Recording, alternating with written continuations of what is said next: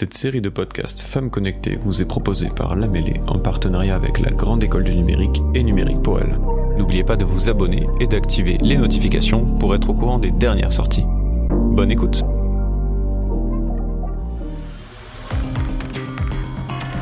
Elam Kachefi est l'une des femmes qui compte dans la French Tech. Son domaine de compétence, c'est l'informatique quantique, qui permet de résoudre des problèmes beaucoup trop complexes pour nos ordinateurs classiques. Avec son cloud computing, la discipline la compte même dans ses rangs comme une pionnière. Elam Kashefi a débuté ses études en Iran. Elle est aujourd'hui professeure à Oxford après avoir été directrice de recherche pendant 15 ans au CNRS à Paris. Ses recherches, toujours en cours, hein, jouent sur les deux tableaux, quantique donc et informatique classique, pour euh, construire notre monde de demain. Des recherches qui concernent notamment la cybersécurité. Bonjour Floriane. Bonjour. Tu es euh, ingénieur cloud chez Air France à Toulouse, après avoir bossé deux ans pour euh, la MSA, la mutuelle euh, dans le monde agricole. Tu as un profil plutôt classique, on va dire, hein, comme on les imagine en tout cas, pour faire ce que tu fais aujourd'hui. Bac S, ensuite prépa scientifique. C'est ça. École d'ingénieur. du coup, ça doit pas te surprendre des masses d'être la seule fille dans ton équipe de cinq collègues aujourd'hui?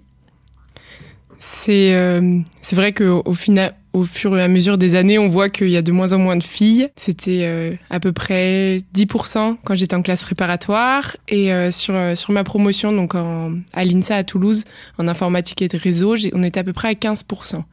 Alors que l'INSA est une des écoles où il y a les meilleurs taux de mixité femmes-hommes. Et donc là, quand je suis arrivée, c'est vrai que c'est pas courant. Je venais d'une équipe mixte. Effectivement, ça me surprend pas plus que ça. C'est des métiers qui sont très masculins encore, malheureusement. Est-ce que ça te demande de t'adapter un peu ou même pas? Non, moi j'ai pas eu de j'ai pas eu ce besoin-là, ce ressenti de, de devoir m'affirmer davantage ou des choses comme ça.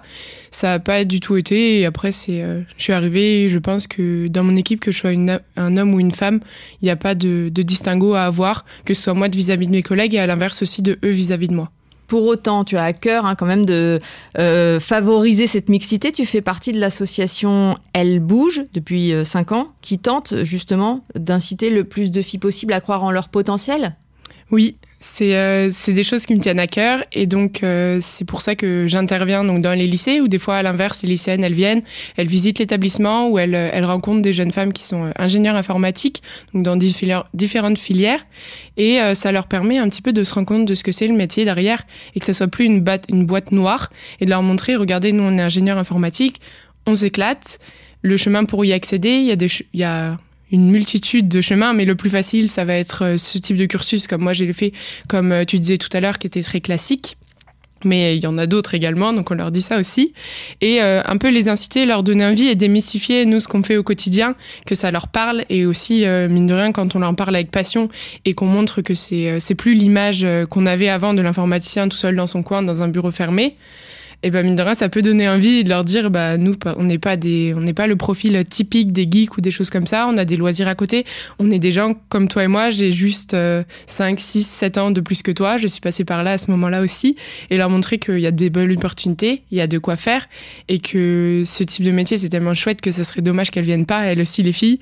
Donc leur dire il n'y a pas de raison qu'il y, ait, y ait que les garçons qui en profitent, venez aussi faire ces métiers, venez vous épanouir. Et euh, il y a de il y a de quoi faire pour tout le monde. Alors, ouvre-nous cette boîte noire. Ça veut dire quoi être ingénieur informatique, ingénieur Alors, ingénieur informatique, ça va être euh, c'est une un groupe de métiers qui va être euh, dans plusieurs spécialités. Donc souvent en fait quelqu'un qui est ingénieur informatique, il va être tantôt développeur, développeuse, tantôt ingénieur système. Ça peut être aussi dans les métiers de la cybersécurité. Il y a beaucoup de métiers euh, très différent. En termes général, ça va être de concevoir et d'implémenter des solutions informatiques. Ça veut dire que par exemple, l'application que vous avez sur votre téléphone, l'application Instagram ou même des sites web, des sites de shopping, des logiciels aussi par exemple quand vous offrez Word sur votre PC, derrière en fait, c'est des gens qui ont pensé ça, qui ont pensé de la phase de conception au début et au fur et à mesure, ils se disent tiens, tel onglet, ça serait plus pratique. Et aussi, bah après, il le code et euh, ça apparaît et c'est disponible pour vous, euh, pour le grand public. Donc ça, c'est des applications grand public qu'on connaît, mais il y a aussi en fait une multitude qui sont des applications aussi qui sont très techniques.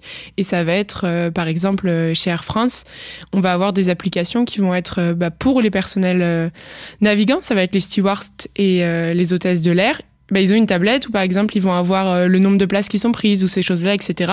C'est des choses que nous, en tant qu'utilisateurs lambda, on voit pas ces sites internet, on voit pas ces logiciels et eux, ça leur facilite la vie euh, d'avoir accès au numérique et c'est il y a plein d'applications qu'on connaît pas en étant dans le grand public. Et tu disais, euh, il y a effectivement le parcours classique que toi tu as emprunté, et puis il y en a tout un tas d'autres. On peut réussir à, devenir ingénieur informatique sans passer par la sempiternelle prépa plus l'école d'ingénieur derrière? Alors, euh, les voies qui sont les plus classiques, il peut y en avoir une qui est assez connue, qui va être la reconversion. Donc ça va être, euh, par exemple, en tant que développeuse, etc. C'est très facile. Je sais que Pôle Emploi fait des formations en accéléré, par exemple sur des formats un an. Open Classroom aussi le fait en formation à distance, pour ensuite se reconvertir et rentrer dans le numérique. Les autres voies aussi, ça peut être à l'inverse. Euh, quelquefois dans le numérique, moi je connais pas les besoins du. Je fais une application pour quelqu'un. Donc moi, c'est pas mon cas, je fais pas des applis, mais les développeurs, ils font des applications pour quelqu'un. Au bout d'un moment, il faut que la personne, ça lui serve vraiment l'application. Donc en fait, de recueillir le besoin, etc. Quelqu'un qui va avoir été, par exemple, test de l'air, et eh ben là, la connaissance du métier, elle, elle était sur le terrain pendant pendant toutes ces années et elle sait les choses sur lesquelles qu'elle aimerait bien avoir de façon euh, plus pratique dans le numérique ou ces choses comme ça. Et en fait, c'est des gens qui petit à petit vont rentrer dans le numérique parce qu'ils vont donner leurs ressentis et leurs besoins clients. Et ça va être en fait un, un énorme atout pour les gens qui sont vraiment du métier comme moi je le suis par exemple. Je suis pas à même de connaître les problématiques, etc. à moins de les rencontrer. Je les ai pas vécues personnellement. Donc quelqu'un qui vient des métiers, c'est ce qu'on appelle venir du métier, il va être d'autant plus euh, pertinent dans son analyse et même s'il n'a pas encore les connaissances ou les compétences pour coder ou pour euh, faire de l'infrastructure et les compétences techniques, il peut y avoir des formations qui sont mises en place, ça peut être aussi appris euh, sur le tas. Donc voilà un petit peu en très très très très grosse maille les, les deux voies auxquelles je pense, mais je suis sûre qu'il y en a encore une multitude. Toi, tes motivations originelles, tu euh, les tires de ta transmission familiale. Ta grand-mère était déjà ingénieure informatique, ta tante euh, était ingénieure informatique. Qu'est-ce qu'elles t'ont transmis, ces femmes? Je pense que ce qu'elles m'ont montré, c'est que elle, elle pouvait faire plein de choses dans leur métier et elle s'éclatait. Je pense ma grand-mère est moins de ma génération parce qu'elle a arrêté de travailler euh, quasiment quand je suis née, alors que ma tante, elle est de la génération euh, juste au-dessus. Donc euh, je l'ai vue dans la vie active, je l'ai vue changer de métier et j'ai vu que même en ayant assez peu parlé avec elle ou m'être assez peu rapproché et lui dire qu'est-ce que c'est ton métier, etc. J'ai toujours vu qu'elle avait l'air de s'épanouir et qu'elle avait l'air de faire beaucoup de choses différentes. Et sur sur mon parcours classique, moi j'ai pas je sais pas que je veux aller dans l'informatique depuis que je, suis petite. Au lycée, j'avais des facilités, donc je me suis dit bon, je vais partir sur une classe préparatoire. Je me suis dit c'est un problème pour plus tard. Le choix il se fera plus tard. Et au bout des deux ans, et, et je me suis dit au fil du temps, je pourrais affiner ma réflexion et ce qui me plaît, ce qui me plaît pas, en fonction des cours qui sont un peu plus appliqués et qui vont un peu plus loin qu'au lycée.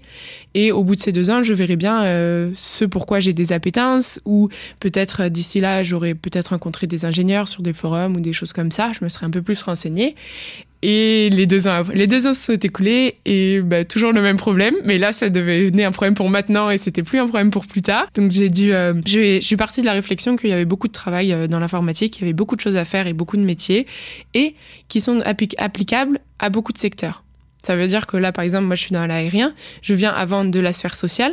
Ça veut dire qu'en fait, j'ai eu deux secteurs qui sont un peu euh, le jour et la nuit en seulement deux travail. Ça veut dire que je peux imaginer qu'il y ait d'autres secteurs aussi également sur lesquels euh, ça peut être l'automobile, ça peut être la mode, etc. Donc je me suis dit, j'ai une appétence technique tout de même, et ensuite sur le secteur, je pourrais voir en fonction de ce qui me plaît, ce qui me plaît pas, et au fil, euh, au fil des années, me faire mon expérience et tester différents secteurs. Et c'est cette richesse-là aussi qui a orienté mon choix. Maintenant, avec le recul, je me dis, j'ai bien fait de partir dans quelque chose que je connaissais peu, et au final, euh, je m'éclate. C'est typiquement ce que tu as envie de transmettre à toutes ces jeunes filles, jeunes femmes que tu rencontres.